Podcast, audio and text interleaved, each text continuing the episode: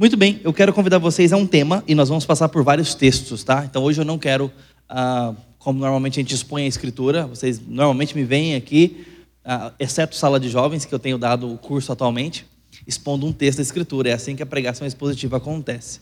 Hoje eu quero passar por um tema através da Bíblia, tá? Então quero chamar os irmãos ao dever de cautela contra os falsos mestres, tá bom? É, muito bem, eu pus um material de apoio ali, breve, só para a gente poder visualizar melhor o que está sendo conversado. Tá bom? Não, não se preocupe em tomar nota, é só para ir pontuando ali algumas coisas para a gente. Bom, esse é o nosso tema hoje, o dever de cautela. Essa é uma realidade que nós é, temos desde o cristianismo do Antigo Testamento. Estou chamando de cristianismo do Antigo Testamento por recurso didático. A gente sabe que o cristianismo se desenvolveu, se formatou a partir da doutrina de Cristo instituindo a igreja, o Novo Testamento em Atos, dali por diante, onde os crentes foram chamados pela primeira vez de cristãos. Era até uma forma é, de deboche da, da movimentação daqueles homens, mas depois estabeleceu-se um conjunto de ideias, de princípios, vindo do cânon bíblico, Antigo e Novo Testamento, que isto era o cristianismo. Tá bom? Mas então estou atribuindo isso de forma anacrônica lá para o Antigo Testamento, só para a gente entender que nós estamos falando de discípulos de Jesus desde sempre, porque Jesus é a palavra. Estamos falando desses homens e mulheres caminhando com essa lei na mente e no coração desde os tempos antigos. E desde que Deus começou a se revelar, ele disse assim para os seus discípulos: Acautelai-vos dos falsos mestres. No Novo Testamento a coisa toma uma proporção ainda mais emergencial, porque no Antigo Testamento a revelação falava de algo muito pontual. E nesses pontos de revelação haviam os embates dos profetas, os falsos profetas e os profetas verdadeiros. A gente tem casos muito icônicos é, com disputas de profecias e embates e ou glória pública ou vergonha pública a partir do verdadeiro e do falso profeta. Então, ali era muito marcante tudo isso, era muito distintivo.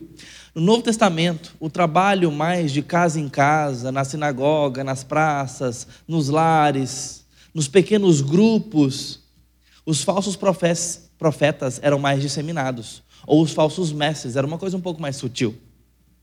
Em todo esse tempo, do mundo antigo, de milênios de anos atrás, essa já era uma realidade.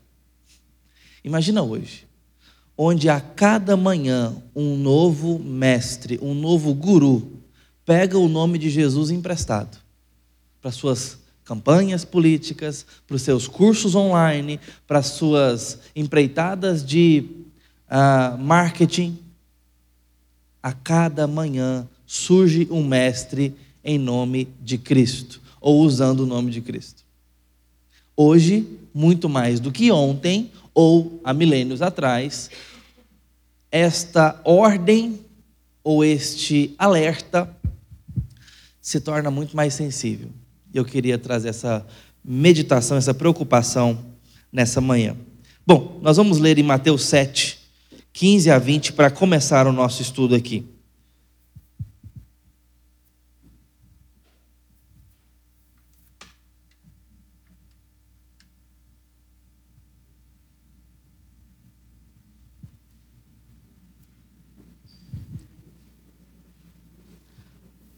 Mateus 7, 15 a 20,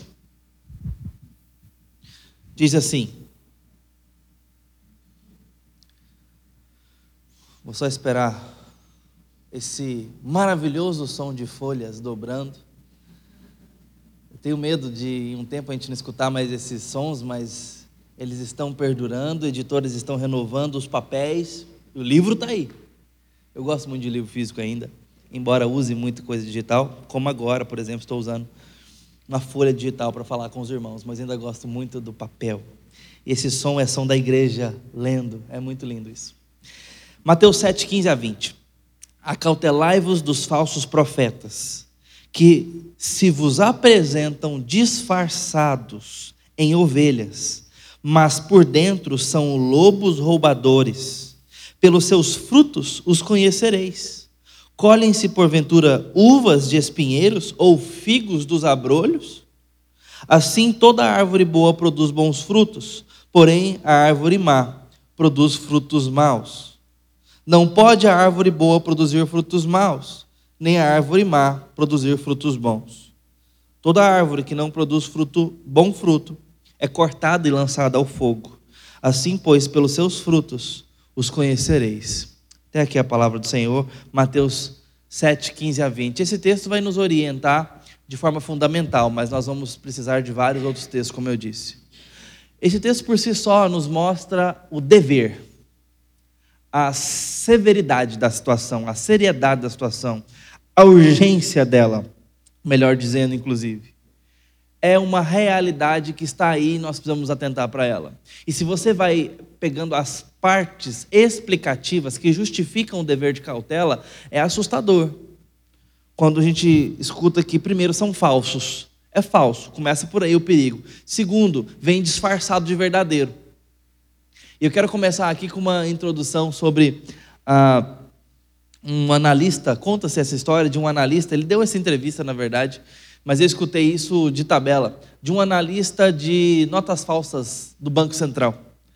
E a, naquela época, inclusive, ele foi chamado para dar essa entrevista porque estava assim, uma, uma eclosão ali de muita nota falsa, muito tipo de nota falsa. Eu lembro que na minha infância isso era uma coisa que era muito falada na família, na rua, isso era muito comum. Nossa, uma nota falsa, sabe como é que era a nota falsa?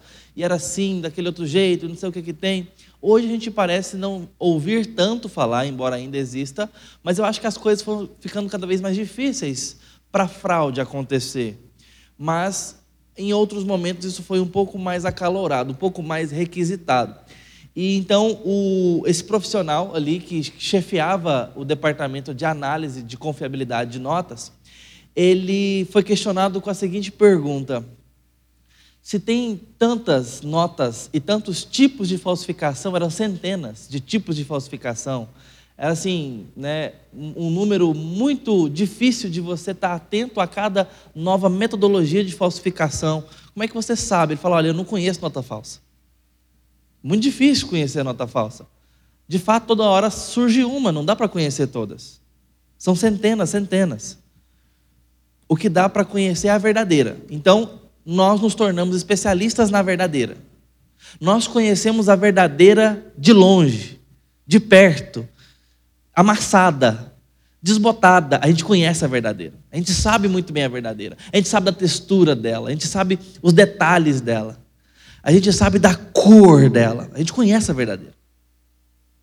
Assim, quando bate uma falsa, a gente já sabe que não é a verdadeira.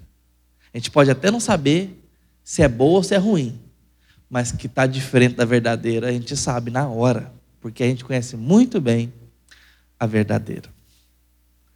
É como você conhecer a voz de alguém próximo, querido de você. Você conhece aquele timbre, você conhece aquela voz. Você não precisa conhecer todas as vozes do mundo para saber que não é aquela. Basta conhecer aquela muito bem. Que quando vier um timbre diferente, você fala: olha, não é. Sequestradores relâmpago gostam de fazer isso, né? A gente viveu agora há pouco um, um sequestro de um amigo bem próximo que trabalha no Prós e Canto, o Jefão. Não sei se podia falar. Você pediu oração para ele, né? Ah, então já foi dito. Pode falar o que eu já falei? Jefão. O Jefão, gente, é com muita solidariedade, traz todo o som para o Prós e Canto. Aliás, já comprou seu ingresso? Dá bobeira não, que pode acabar, tá? A gente está aí na expectativa, o mó barato já acabou. Então agora tem os ingressos normais. Vão, porque vai ser muito bom se você não conhece. Fecha o parêntese. O Jefão faz todo o som. O Jefão vem com equipamento lá do sul do país, com muita generosidade, entende a beleza desse evento, desse projeto, e ele, sempre com um coração muito solidário, esse tempo de pandemia continuou é, trazendo todo o equipamento para nós e tudo mais. Jefão foi sequestrado semana passada. Esses sequestros relâmpagos aí. Levaram carro, alguns pertences, algumas coisas. Mas já está de volta em casa para a família. É, basicamente está bem. Tá? Passou o susto. Mas eu estou mencionando a questão desses sequestros relâmpagos que infelizmente ainda acontecem, porque uma das modalidades é ligar para a família. E às vezes, sem ter sequestrado a pessoa, liga e fala: Ó, oh, estou com fulano de tal aqui, estou com, tô com sua filha, estou com seu, seu filho aqui. Ou às vezes estou com sua esposa e você precisa fazer agora. Agora é mais fácil, né? Faz um pix aí para mim agora, que senão, tá, deixa eu, você quer ouvir ela aí, tem uma pessoa gritando lá no fundo, né? Socorro, papai, socorro, fulano, não sei o quê. E é tudo mentira. Às vezes é mentira, às vezes não é. Mas se for para ficar na mão, Deus nos livre disso. Da voz que estamos ouvindo, a gente precisa conhecer muito bem a voz de quem ah, gostamos para ter ali um mínimo de senso. E eu estou falando, é um, é um exemplo muito complicado, né? Porque se tiver um parente sequestrado, a cognição nossa vai para o beleléu, né? Mas essa é a verdade. Se nós não conhecermos o verdadeiro, vai ser muito difícil saber se é falso. Vai ser muito complicado perceber o disfarce. Então aqui nós temos esse caso. Eles se disfarçam em ovelhas, mas por dentro são lobos roubadores. Não apenas é falso, não apenas pretende ser verdadeiro com falsidade, mas tem uma intenção maligna. E roubo normalmente tem a ver com tirar pertences bons, valiosos, tem o intuito de tirar valor. Então, principalmente, se está avisando roubar o seu tempo, seu serviço, seu dinheiro, presta muita atenção em quem está propondo Jesus para você. Presta muita atenção nisso, porque são lobos roubadores. Vão roubar, no final das contas, se tiverem sucesso. Certo? Essa é uma coisa que você precisa pensar aqui. A gente vai discorrer sobre isso, mas eu estou fazendo um panorama aqui para preparar o nosso terreno. E aqui o texto, então, no versículo 16, nos dá um argumento que é pelo fruto que a gente vai conhecer. Dá uma olhada nas obras, dá uma olhada no, no comportamento, no que está gerando no final das contas. O fruto é a última coisa. E às vezes temos que esperar muito tempo para colher fruto. Essa metáfora está aqui, essa parte de comparação, não é à toa. Fruto não é uma coisa que vem com a semente. Fruto não é uma coisa que a gente percebe na folhagem. O fruto, às vezes, nem com a árvore madura se vê de pronto. Tem que esperar a estação certa. Fruto é uma coisa que vem com tempo. Então, segura a onda. Se você está se envolvendo com um projeto, com uma pessoa, com uma mentoria, com um dito guru daí, espere para ver os frutos. Um dos gatilhos de venda hoje em dia é a escassez. Ó, oh, última vaga. É até, até hoje à noite. Se você não se inscrever nesse curso até hoje à noite, acabou. E de fato eles fecham mesmo, porque a escassez é um gatilho de urgência. Você vai lá no supermercado, eles usam esse, esse truque há muito tempo colocam lá, às vezes, uma oferta relâmpago, que é uma, uma oportunidade imediata, ou um últimas unidades, ofertas de últimas unidades no, no folhetim, isso gera uma urgência na gente. E não estou dizendo que isso é de, de, de, necessariamente de uma deformação de caráter, uma proposta maligna, mas são gatilhos motivadores, são propulsores. Então a gente precisa prestar muita atenção quando formos impulsionados a alguma coisa, uma proposta filosófica, de pensamento, de ensino, calma. Vê onde isso vai chegar. Qual é o fruto? Que, que isso gera? Pode uvas sair de espinheiros ou figos dos abrolhos? E por fim, fala de uma consequência muito drástica para os falsos mestres eles terminarão no fogo, porque são falsos e não querem comunhão com a verdade. Certo? Então, esse é o nosso panorama do versículo. Aqui, Jesus está motivando, está encorajando, está exortando, ensinando aquele grupo seu de discípulos a prestarem atenção nisso. E esses discípulos ensinariam aqueles outros a prestarem atenção para essas pessoas. A ideia aqui é que, após escrever o mais excelente e solene modo de vida no Sermão do Monte, guiado através da estreita porta do Evangelho, a advertência de Jesus é: mas tomem cuidado. Vai ter mais gente vendendo isso como se fosse verdade, com falsidade por dentro. Tomem cuidado. Depois Jesus mostra a porta estreita do Evangelho. Depois Jesus fala das características do reino. Ele agora fala: mas não sejam ingênuos. Não sejam ingênuos. E por onde é que a pessoa se torna ingênua? Quando ela observa só o superficial, quando ela não está disposta a dar um passinho mais para dentro ou para trás, e parar, e pensar, e observar. É isso que ele está dizendo. A advertência visava alertar precisamente contra um dos principais impedimentos de continuar andando no caminho: o falso profeta, o falso mestre, porque ele se coloca como alguém para guiar também.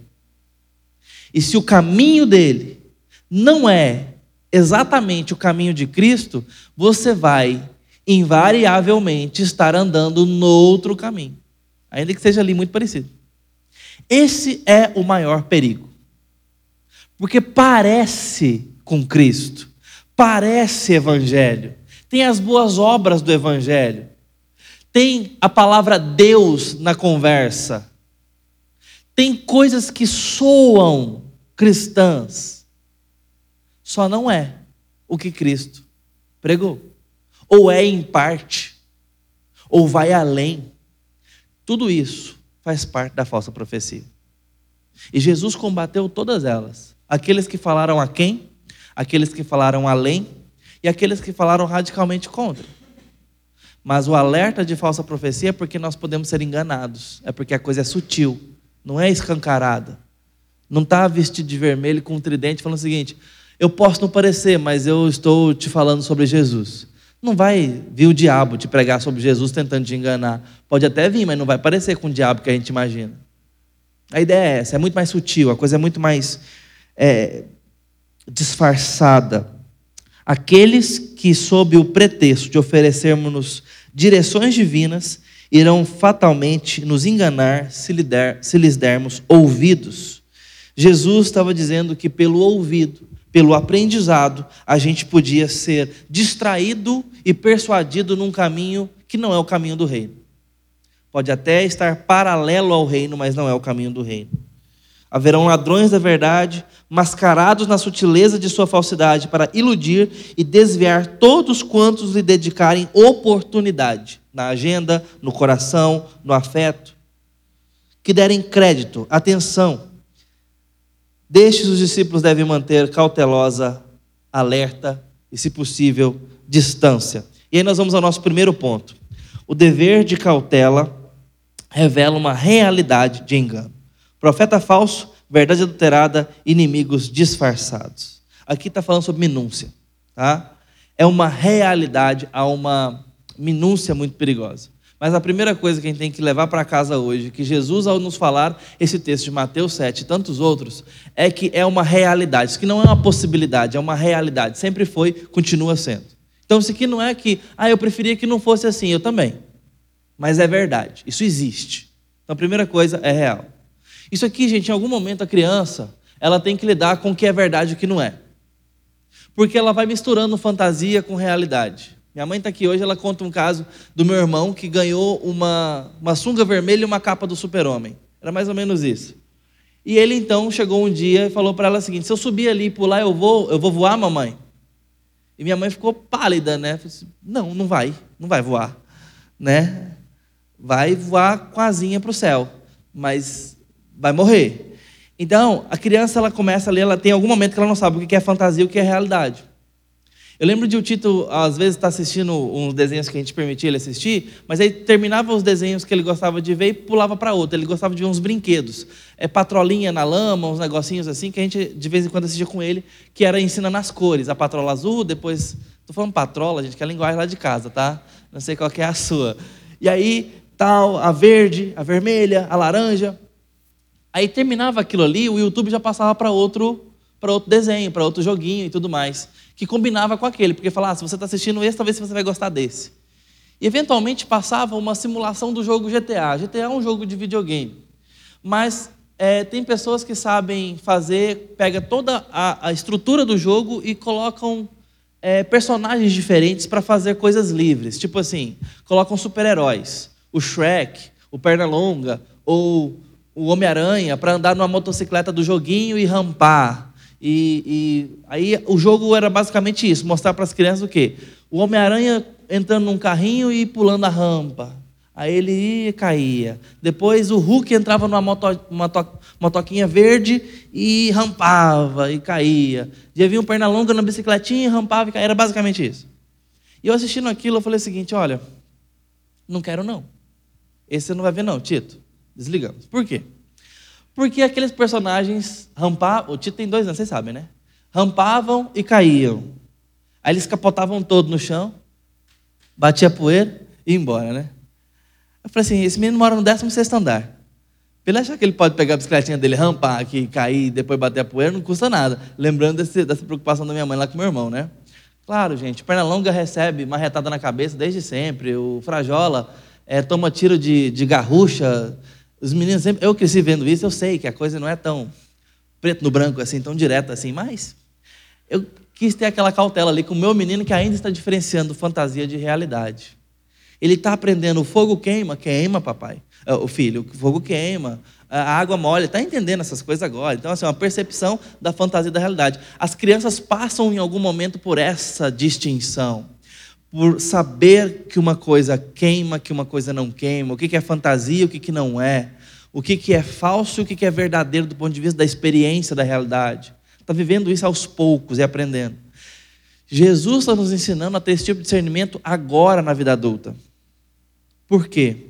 Muitas coisas que não percebemos com os olhos, ou que achamos que é da fantasia, é real. Está sendo disposto à experiência. E nesse caso, algo que ele está colocando aqui como um perigo real e iminente, é sermos enganados pelos falsos mestres. Ele não está falando com não crentes. Primeira coisa que a gente tem que entender a partir desse ponto. Ele está falando com a igreja, está falando com discípulos que amam a Ele, que seguem a Ele, está falando conosco. Isto é uma realidade, a promessa de é, verdade com é, de falsidade com uma roupa de verdade. A proposta enganosa é uma realidade.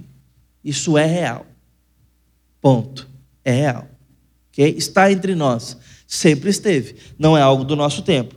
Então, essa é a primeira coisa que ele quer mostrar aqui a partir uh, desse texto. A audiência desses ensinamentos específicos são, além dos seus discípulos e seguidores, as multidões que estavam interessadas no ensinamento de Jesus. Ou seja, era gente que estava em torno da igreja, entre aspas, em torno do evangelho, em torno de Cristo. Para essas pessoas, Jesus deu esse alerta, esse conclame aqui, prestem atenção, existe uma realidade. Então está dizendo, tomem cuidado. E aí ele chega nessa expressão, acautelai-vos. Essa é uma palavra muito interessante para nós, porque está falando sobre a gente não parar a caminhada, não é para trancar no quarto, não é para escutar mais nada, não é para fechar os olhos, é para ter cautela. Como é que a gente tem cautela? Tomando cuidado. O cauteloso, ele não para a caminhada nem a atividade, ele vai com cuidado. A gente, quando está andando num lugar escuro que a gente não conhece, não sabe se tem um buraco, não sabe se tem ali, de repente, num, numa chácara, numa roça, caminhando à noite, numa trilha, a gente tem que ir com cautela, saber onde está pisando. A gente não para a caminhada, mas a gente vai no mínimo devagar. Quando você está numa pista molhada, dirigindo o seu carro, com pouca visibilidade, às vezes na chuva, você vai com cuidado. Você desacelera um pouco para você ter o carro na mão, para você não perder o controle com mais facilidade. Já que o seu entorno é perigoso, tem mais ameaça, o pneu pode aquaplanar com mais facilidade, pode derrapar, você pode perder ali a, a, o carro no, no trilho, você pode perder a mão dele. Então você vai com cautela, essa é a cautela. Você continua seguindo, mas você que quer chegar no seu destino, você que quer passar pelo caminho, você que não quer se desviar nem para um barranco nem para outro, nem colidir com outro carro e nem pisar num buraco, você agora vai prestando mais atenção. Ah, mas a gente não deveria andar sempre assim? Claro que deveria. Por isso que o Salmo diz que lâmpada para os nossos pés é a palavra e luz para o nosso caminho. Com a luz da palavra, a gente enxerga o caminho para poder andar com segurança. Mas em todo o tempo, com cautela, olhando, prestando atenção. O chamado à cautela aqui de Mateus 7 é uma necessidade de vigilância. E por vigilância, eu estou falando sobre vigiar obviamente, guardar. Quem vigia está prestando atenção, está olhando, está considerando que um perigo pode aparecer, que uma ameaça pode estar à porta. Então eu estou vigiando. Eu sei que isso pode parecer muito exaustivo para nós, mas distraídos morreremos. Distraídos morreremos. Os nossos poetas cantam o contrário. Nós precisamos de vigilância, nós vamos de cautela. Advertência sobre os falsos profetas e as respectivas falsas profecias ou falas revelam que existem profetas que não são genuínos e, portanto, desautorizados da parte de Deus. Primeira realidade, eles estão por aí. Segunda realidade, que a verdade pode ser adulterada no mundo por, e no meio do povo de Deus. Existem profetas falsos, mestres falsos, e segundo a verdade pode ser adulterada. Ok? Duas verdades aí que mostram essa realidade para nós. Terceira característica de alerta. Esses inimigos do evangelho podem estar ocultos em meios a disfarces cristãos. Quando Jesus estava aqui chamando os discípulos à cautela, ele estava revelando que essa realidade enganosa que cerca a vida da igreja concorre com a atividade do evangelho. Então, existem falsos mestres, a verdade pode ser adulterada e ela vai ser feita, isso vai acontecer dentro da igreja, no meio do povo de Deus ou para o povo de Deus. Se dentro da igreja pode acontecer, imagina para a pessoa que quer ser igreja fora da igreja. Aí, como diz aqui em Goiás, o boi já foi com a corda. Tá? Muito difícil, muito difícil. Porque você não tem parâmetro exortativo, você não tem alguém para ladear, você não tem pastor batendo na cabeça do lobo, você não tem esse cuidado. E por pastor, não estou falando nem da figura única aqui, eu estou falando ah, desse, desse, desse, conjunto de liderança que nos abriga, que nos acolhe, que pensa estrategicamente, a instrução dos filhos, a caminhada cristã, tudo, todo o complexo do movimento, todo o complexo do ajuntamento, do congregar-se, dessa base de alimentação, que é o encontro público, que fortalece o coração, que inspira, que, cora, que encoraja, que exorta, que corrige. Mas também isso diluído nas nossas demais frentes de força, de ânimo, de encorajamento, de discipulado contínuo.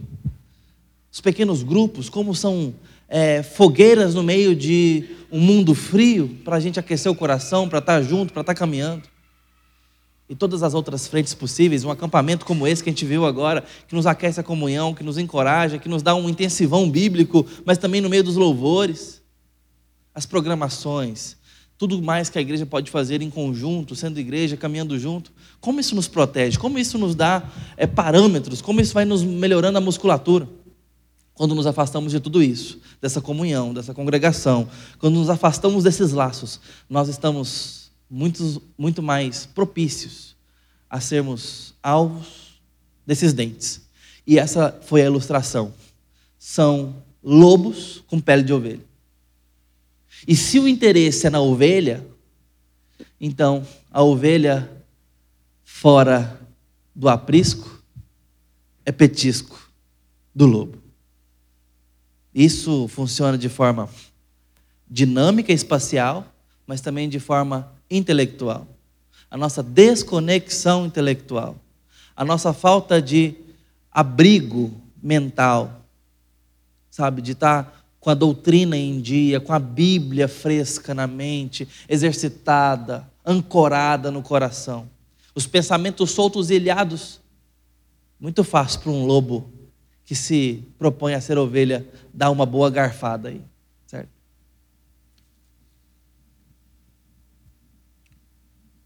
Muito bem, eu quero passar por alguns textos aqui que mostram essa realidade. Pedir a Júlia para me ajudar? Ih, é só ler lá, tá, gente? eu passei, eu não revisei o tamanho. Vou ler, tá? Relaxa. Primeiro texto é Mateus 24, 11 e 24. Diz assim, pode abrir aí. A gente vai passear aqui pelos textos do Novo Testamento, tá? Isso aqui está dizendo que a exortação de Jesus, no caso, ela se posiciona entre o tom profético, que anuncia a presente e futura responsabilidade que a igreja tem, e também a existência dos falsos profetas com as suas falsas profecias. Jesus está colocando aqui a, a, a coisa no meio. Tomem cuidado, porque vocês têm uma responsabilidade e um ato profético, profético e existe atos proféticos falsos. No meio vocês têm que tomar cuidado com isso. Em serem transmissores e receptores e também lidando com isso. Vamos lá, Mateus 24, 11 a 24. Muitos falsos profetas se levantarão e enganarão a muitos. Surgirão falsos profetas e falsos cristos operando grandes sinais e prodígios para enganar, possivelmente até os próprios eleitos. Irmãos estão folheando? Não foi essa referência, não? Tá bom, eu não vou conseguir conferir agora, tá? Desculpa. É, perdão, mas está em Mateus, pode confiar, tá? Eu não, vou, eu não vou conseguir conferir isso aqui agora, tá, gente? Vamos. Ah, tá. tá bom. 24, 11. Eu falei outra coisa? Ah, desculpa. Perdão. Mateus 24, 11. Eu acho que é 11 e 12. Não é isso? Perdão, obrigado, gente. É isso? Então, tô certo. Mateus 24, 11, 24. Acho que foi isso que eu falei. Mas tá gravado, depois a gente confere. Brincadeira. Gente, o importante aqui é, é, é, de fato, o texto aqui. Quer ler de novo? Ou a gente se distraiu com isso? Posso ler de novo? Vamos lá? Mateus 24, 11 e 24. Muitos falsos profetas se levantarão e enganarão a muitos. Acho que essa é a parte do 11. Okay? Surgirão falsos profetas e falsos cristos operando grandes sinais e prodígios para enganar, possivelmente até os próprios eleitos. Essa é a parte do 24. Ok? Muito bem. O que é a ideia aqui? Primeiro, o alerta existe, porque nós estamos no ponto da realidade, é uma realidade. Então surgirão, eles vão se levantar, realidade. Segunda parte da realidade, eles vão vir com tudo. Não vai ser uma coisa sutil e simples, não. Sutil vai ser, mas não vai ser singela, não. Vão falar coisas atraentes, vão fazer prodígios. Prodígios aqui é que eles vão ser convincentes. Tá? Essa é a realidade do Mateus 24. Agora vamos para Atos 20, 29 a 31. Julgo eu, ok? Vocês que estão me auxiliando aí vão poder conferir, mas eu acho que é, tá? Atos 20, 29 a 31.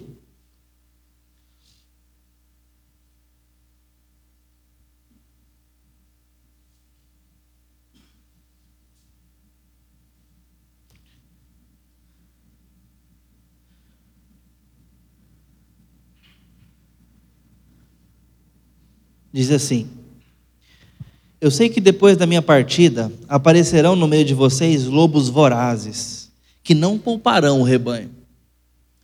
E até mesmo entre vocês se levantarão homens falando coisas pervertidas para arrastar os discípulos atrás de si.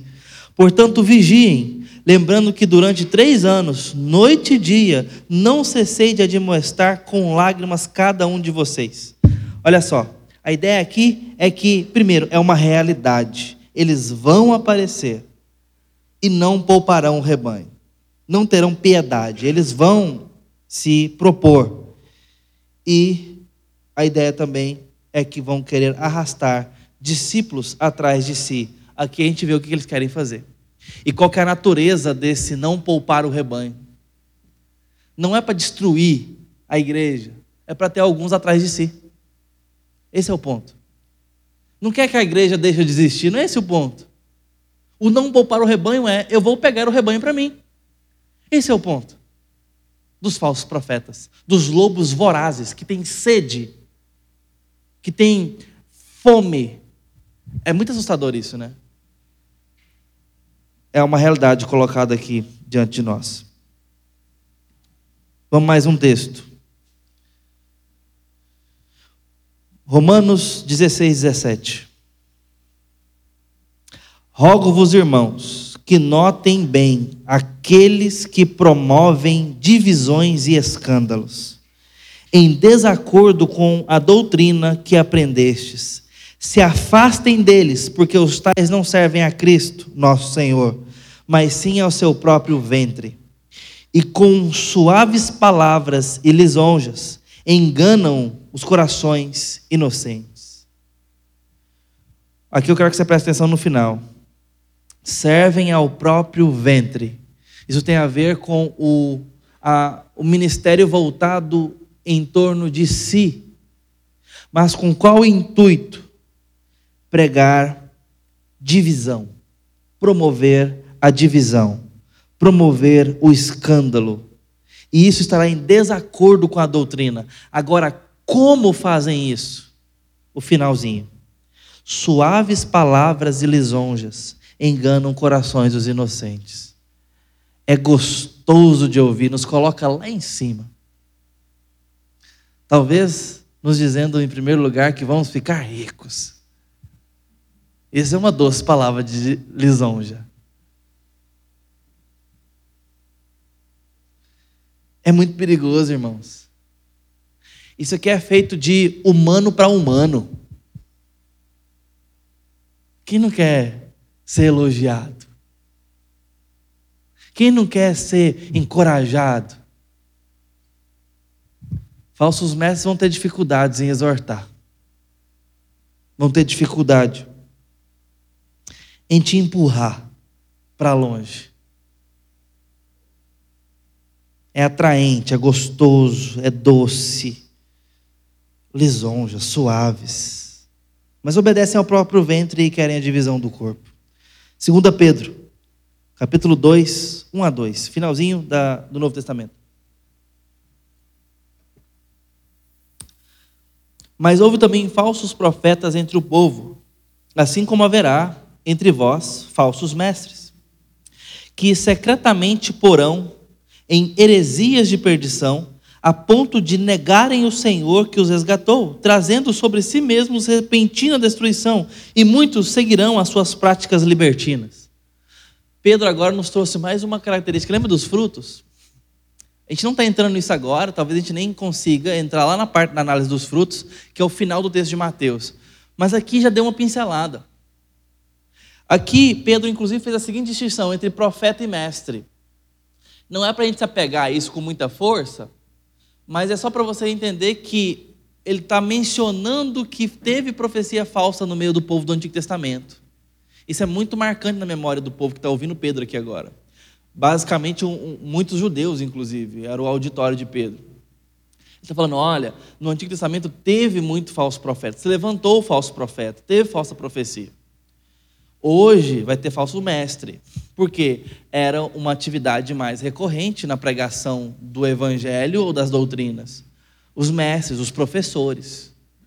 Você não precisava ficar esperando aquela postura apostólica e tudo mais. Não, era aqui no dia a dia é quem se propõe ao ensino.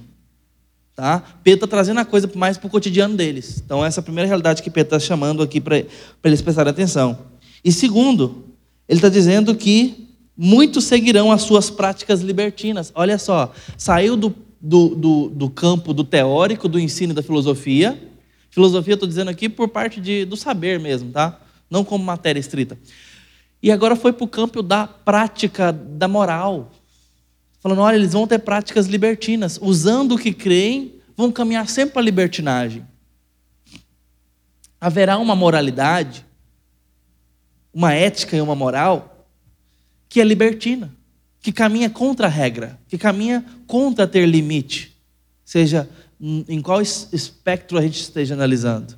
Vai caminhar sempre a libertinagem, nunca para ponderação, nunca para fundament, fundamentação, mas para libertinagem. E a gente sabe que isso pode abranger várias áreas em diversas formas. 1 João 4,1. Aí pertinho. Amados, não deis crédito a qualquer espírito, mas provai se os espíritos procedem de Deus, porque muitos falsos profetas têm se levantado mundo afora.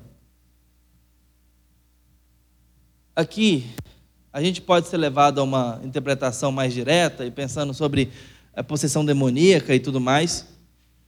Mas eu diria que é mais complexo do que isso. É mais complicado do que isso.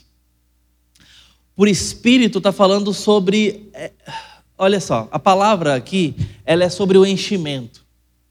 A gente sabe que tanto o espírito ruar no Antigo Testamento e o, o, e o numa no Novo Testamento tem a ver com preenchimento. Por isso que o seu pneu do carro chama pneu. E a galinha tem ossos pneumáticos. Tem a ver desse. Se for usar a mesma palavra que a gente tem hoje em português, né? É o pneuma, seria o espírito, essa palavra aqui no grego. Mas a gente tem que cortar um pouquinho o som do P aí, é numa. Essa, esse enchimento. Então, tem a ver com isso. Lembra lá no, Antigo Testamento, quando Deus fez o homem do barro e soprou nele o espírito? É o ruach. Esse é, o, é a mesma palavra para o espírito do Novo Testamento como o enchimento de algo, o sopro. Então pode ter a ver com isso, tá? Também. Do que está saindo dele. Ou seja, o que está na boca para fora, a sua proposta, a sua ideia, a sua doutrina mas também pode ser sobre a característica, a natureza do ser. Pode ser isso também. Ou seja, o santo do pau oco, lembra disso? É porque dentro não tem nada. É uma expressão nossa aqui muito sertaneja que tem a ver com isso. Qual que era essa expressão é, relativa no Novo Testamento? Sepulcro caiado. O sepulcro caiado é porque por fora está bonitinho, está pintado, está limpinho. Mas é sepulcro o que tem dentro está podre. Então, essa é a ideia, tá? De avaliar a natureza do que é por dentro. Não deis ouvidos a qualquer espírito. Agora vamos falar de espírito mesmo, alma. Lembra o que estava acontecendo na igreja de Corinto? Paulo exorta. Tinha um monte de gente orando em língua. E alguns deles falam o seguinte: Cristo é maldito, Cristo é maldito, em língua. Aí Paulo falou: não quero isso aqui acontecendo mais, não. Se for para ter, que um fale e o outro interprete e outro interprete. Porque o Deus que dá o dom da fala estranha também dá o dom da interpretação. Cadê os intérpretes? É muito fácil, né? Chegar aqui e falar um monte de palavras esquisitas e você não entender nada e eu falar que é de Deus. Quem vai verificar isso? Cadê o culto inteligente? Pois é, o diabo se usa disso para falar um monte de coisa estranha para a igreja. E para orar ali as suas divindades, para fazer o seu culto ali no meio do culto dos crentes. É isso que estava acontecendo na igreja de Corinto. Leia com atenção aquela carta. Amados, não deis créditos a qualquer espírito, mas provai. Provem, tem que sair à prova. Tem que ser experimentado. Não é qualquer pessoa que vai sair ensinando a igreja. Mesmo assim, ainda dá errado. Mesmo assim. Então a gente tem que ter cuidado. A gente tem que ter cuidado. Aí você fala assim, tá, pastor, isso é verdade, a igreja tem que tomar cuidado. A escola dominical tem que tomar cuidado com os professores. Tudo tem que tomar cuidado aqui no nosso ambiente, né? Mas e os nossos ouvidos? A quem nós estamos dando o microfone? Dizendo, pode falar para mim. Quem são os nossos autores? Quem são os roteiristas das séries que eu gosto ou que eu tenho assistido? Qual é a proposta da, do filme que eu estou assistindo? Dos livros que eu leio? dos quadrinhos, dos desenhos? Qual é? O que, que tem entrado no seu ouvido? Quem é que tem sido o seu professor? O pastor fala aqui 50 minutos à noite. Eu falar 50, que a hora que for menos é lucro. Certo? Uma vez na semana. Eu não sou concorrente à altura da série que você gosta. Falando eu aqui, só para um exemplo nosso aqui, bate-bola. Não é. Porque a série fala no seu ouvido, às vezes, duas vezes por semana, três vezes por semana. Às vezes, muito mais do que isso. Um filme fala ao seu ouvido duas horas e meia em média. Se você for vê-lo eventualmente ou semanalmente. Está vendo? A concorrência. E a sua leitura? O quanto a Bíblia te influencia, e quantitativamente, e o quanto outras vozes, outras literaturas te preenchem. Vamos falar da rede social como mídia, como texto, entre aspas, como algo te preenchendo, te dando, te influenciando. Quantas horas de consumo, que tipo de mídia, a quem damos ouvido. Nós vamos prestar atenção, por quê? Porque o texto está nos chamando e nós vamos encerrar com essa única parte, de três. É uma realidade. A empreitada do inimigo é uma realidade através do ensino, da influência da igreja. Tem interesse. Lembra o caso de Jó? O diabo estava andando ao redor da casa de Jó. E Deus então chama ele para uma conversa. Viu meu servo Jó? Uai, eu vi. E aí Deus fala o seguinte: é, não tem ninguém justo como ele. E o diabo começa a listar tudo que ele sabe de Jó, porque o diabo estava interessado na vida de Jó. Mas é claro, o Senhor deu isso, isso, isso, isso para ele. Como não obedeceu o Senhor se o Senhor o cercou, de, o cercou de bênçãos? Então o diabo tem uma pressuposição. Mas eu quero chamar a sua atenção aqui para o fato que o diabo estava interessado. O Novo Testamento usa a figura de leão para o diabo também, dizendo: olha, ele está ao derredor, esperando oportunidade. Essa é uma realidade. O texto quer nos mostrar que isso é real, existe isso. Nós precisamos prestar atenção. É algo grave. O Antigo Testamento, a gente falou a mesma coisa. Eu não vou ler os textos aqui, mas nós temos vários textos alertando o dever aqui de cautela com relação aos falsos mestres lá no Antigo Testamento, com falsas profecias. Esse dever e essa realidade é antigo. Os falsos profetas, perdão, no relato de Mateus, a exclamação de Jesus chama a atenção para uma realidade densa. Ela, tá, ela, ela tem peso, ela é real. E ela é uma proposta de ilusão, de te mostrar algo que na verdade é outra coisa, proveniente tanto da existência como da atividade intencionada dos falsos guias muitas vezes autoproclamados como mestres e profetas. Eles existem, estão aí e sempre estiveram, no meio do povo, e se apresentam a fim de roubar. Cabe ao discípulo a cautela e a responsabilidade constantes no estreito caminho que conduz à vida. A gente precisa de cautela, a gente precisa de vigilância. Agora, eu chamo a atenção dos irmãos aqui me incluindo como rebanho de Cristo, esse dever é nosso, individualmente. O dever de ser cauteloso não é do pastor, não é do presbítero, é da ovelha. A ovelha tem que tomar cuidado. Claro, os pastores e presbíteros também, como ovelhas de Cristo. E, na medida do possível, fazer isso sobre o rebanho. Como hoje, nessa manhã, nós estamos fazendo aqui nessa aula avaliando esse texto, né? observando esse texto, para que a nossa cautela seja reencorajada. Mas eles não pode perder de vista que ninguém pode ter cautela por mim sempre. Ou, esse não é um atributo que alguém deve ter por mim no final das contas. É meu dever ser cauteloso. Eu é que sei da minha rotina. Dia 16 foi data de lançamento da Pixar uh, Lightyear. Lightyear foi o lançamento agora desse ano, talvez seja um dos principais lançamentos do ano da Disney, né, através da Pixar. É a história do Buzz Lightyear de Toy Story. Toy Story que é um filme tão legal que teve quatro versões. Se você assiste o primeiro e o quarto, então é uma continuação muito linda, muito emocionante. Nós, a minha geração viu isso aí já há tantos anos, né? Do 1 ao 4 são vários anos. E agora tem um filme que conta sobre o patrulheiro, o astronauta, que dá origem ao brinquedo, que no Toy Story são brinquedos, né? Mas existiu então, entre aspas, um astronauta real. Só que é desenho, como a Pixar faz. Animação. E esse filme, ele estreou agora dia 16, e ele contém uma agenda ideológica não é o assunto do filme, mas a coprotagonista com o Buzz, ela tem uma namorada, ela tem uma, uma, uma, esposa que tem uma filha ali, e inclusive elas se beijam na, no desenho. Tá? Então, se você quer estar prestando atenção nesse tipo de agenda ideológica que está sendo colocado de cima para baixo dos principais produtores artísticos hoje, a Disney, até onde nós sabemos, tem um compromisso de colocar as pautas ideológicas ditas de minoria em 50% dos seus personagens daqui para frente. Já começou. Tá? Então, preste atenção. Isso é vigilância. Isso não é mera censura, é ter noção. A cautela é estar consciente do que está acontecendo.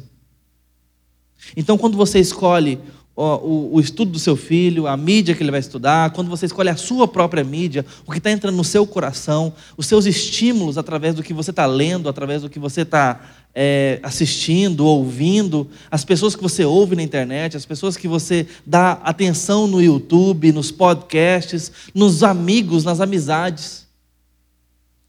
Veja, se você não está em menor ou maior medida sendo tutelado e isso não é problema. O problema é quando essa tutela desvia do Evangelho. Esse é o problema.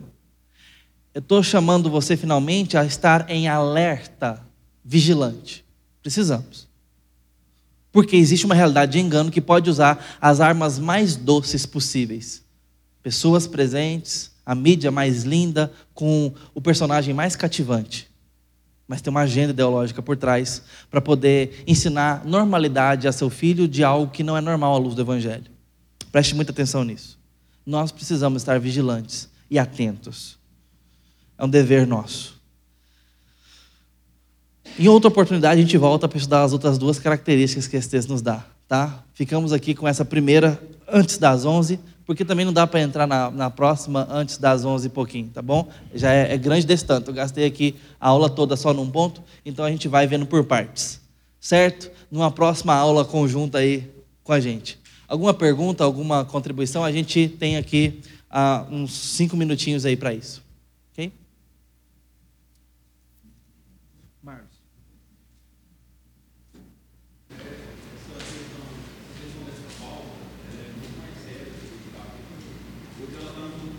Chega o microfone para você.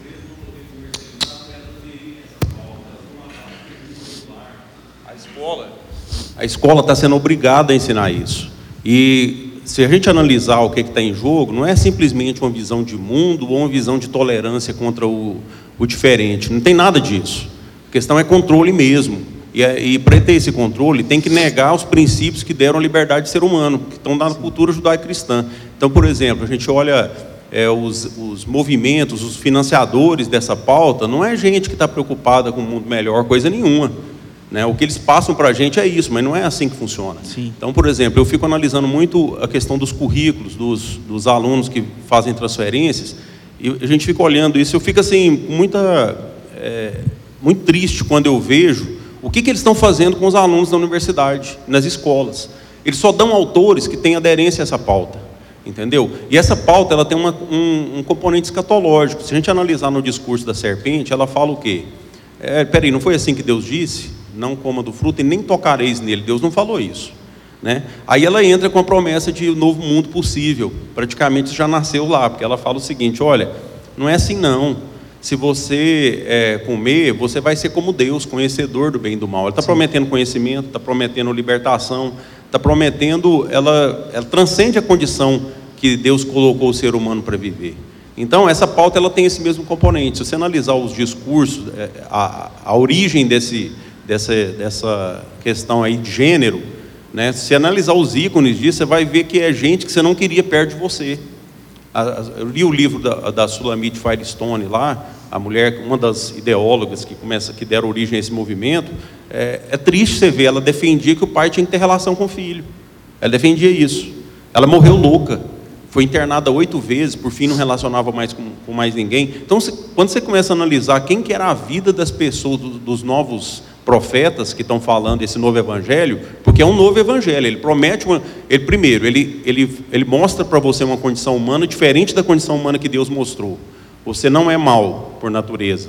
Você é uma pessoa que foi prejudicada pelo sistema, pelo patriarcado, pelo capitalismo, etc. É possível se redimir sem Deus. Ele faz essa promessa para você. Né? Então, se, se você crê nessa, nessa cosmovisão que eu vou te fornecer, você vai se redimir. Sem Deus, não precisa de Deus. Tem nada de pecado, isso é conversa fiada. Isso é coisa para te dominar. Então, e promete um paraíso terrestre. É possível a gente viver todo mundo igual, feliz, sem nenhum laço, é, sem nenhum freio moral. Porque eles defendem que você tem que romper com esse freio moral da cultura judaico-cristã. E a família é um componente de opressão o pai é um componente de opressão. Por isso, esse negócio de masculinidade tóxica hoje, você tem que destruir a masculinidade do homem. O que está acontecendo com as mulheres na Europa? Eu tenho um colega que chegou da Alemanha agora, está ele falando que as mulheres não podem sair na rua mais. Porque elas são violentadas e o homem que está do lado não tem coragem de defender ela. Porque ele não vai. É, você vê uma, uma mulher sendo violentada, o que, que um homem vai fazer? Vai pular em cima do cara. Mas não pode mais, porque isso é uma masculinidade tóxica. Ele tem que ligar para a polícia. Quer dizer, a polícia demora cinco minutos para chegar, acabou. Né? Então o que está acontecendo? Existe uma pauta de desconstrução de valores cristãos, que, com bem ou mal, ela forjou a sociedade ocidental. E isso está sendo destruído, demolido. E o principal vetor é mídia e sistema educacional. É, tem sido pregado novos evangelhos nesses dois caminhos o tempo inteiro. E é uma promessa messiânica, é uma promessa de libertação do ser humano sem Deus. Sim. Mais ou menos o que Nimrod fez lá no Antigo Testamento. Né? Peraí, o, o poderoso caçador diante do Senhor. Para que, que eu vou ficar seguindo meu pai e minha mãe fazendo sacrifício, se eu posso com isso construir meu próprio reino e tornar meu nome célebre na terra? Essa é, é essa, isso que está em jogo hoje. Então a gente tem uma, uma religião, é, uma seita dentro desses sistemas, está cooptando inclusive cristãos que mandam com a Bíblia o dia inteiro e lê a Bíblia o dia inteiro, mas não estão percebendo o que está sendo, o que está em jogo, o que está sendo demolido, o que está sendo hostilizado. Então eu, eu, vejo isso o tempo inteiro e às vezes eu fico assim, meu Deus, onde que isso vai parar? Porque esse povo que promete isso é louco. Eles são loucos, eles se internam para poder tratar de doença. Eles têm crise de depressão, crise, sei lá. É, é, como Cazuza dizia, né, meus heróis morreram de overdose. Parece que foi até uma profecia, porque todos eles morrem de uma forma trágica. É uma forma assim desesperançada da vida. Não tem nada de promessa nisso, de, de paraíso nisso. Essa, obrigado, Marlos. Essa é uma é um lado grave e talvez mais identificável da coisa. E mesmo assim a gente engole, a gente deixa passar. E à luz desse texto, tudo isso que a gente até ouviu exemplos aqui que o Marlos trouxe, de empreitada ideológica contra a família, contra princípios cristãos claros e bíblicos, claramente bíblicos, às vezes vem por dentro do de uma roupagem evangélica. Aí é o lado mais sutil da coisa, que é trazer Deus para o discurso, desconstruindo Deus quer trazer o evangelho para a liberdade sexual, quer trazer o evangelho para a liberdade é, de identidade, identidade de gênero, identidade é, do ser e tudo mais. E você traz o evangelho junto, é, e essa é uma proposta hoje crescente. Né? É, tem tudo isso que tem. Hoje você tem caminhos completamente é, escancaradamente com vertentes disso, nós queremos o fim da família, nós queremos o fim da igreja e do pensamento judaico-cristão. Você tem hoje é, pautas políticas hoje que estão hoje no Senado, estão hoje ali fazendo leis, estão hoje na, na, na bancada ali com seus pares, fazendo propostas para isso. Claramente. Se você for honesto, você vai ver claramente.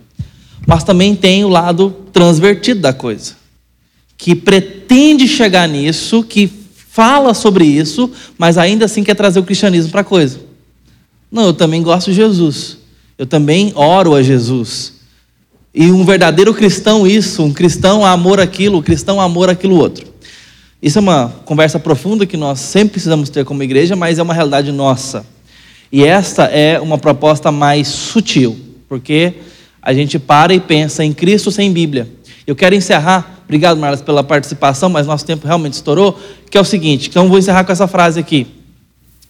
Aquele que crê em mim, quem completa o versículo? Levanta a mão para completar. Alguém? Não, não levantou, não vi. Cadê? Joema está falando aí. Pode falar, Jo. é o versículo. Quem, quem não sabe? Quem sabe, quer dizer, quem não sabe? Quem sabe? Aquele que crê em mim, Oxi.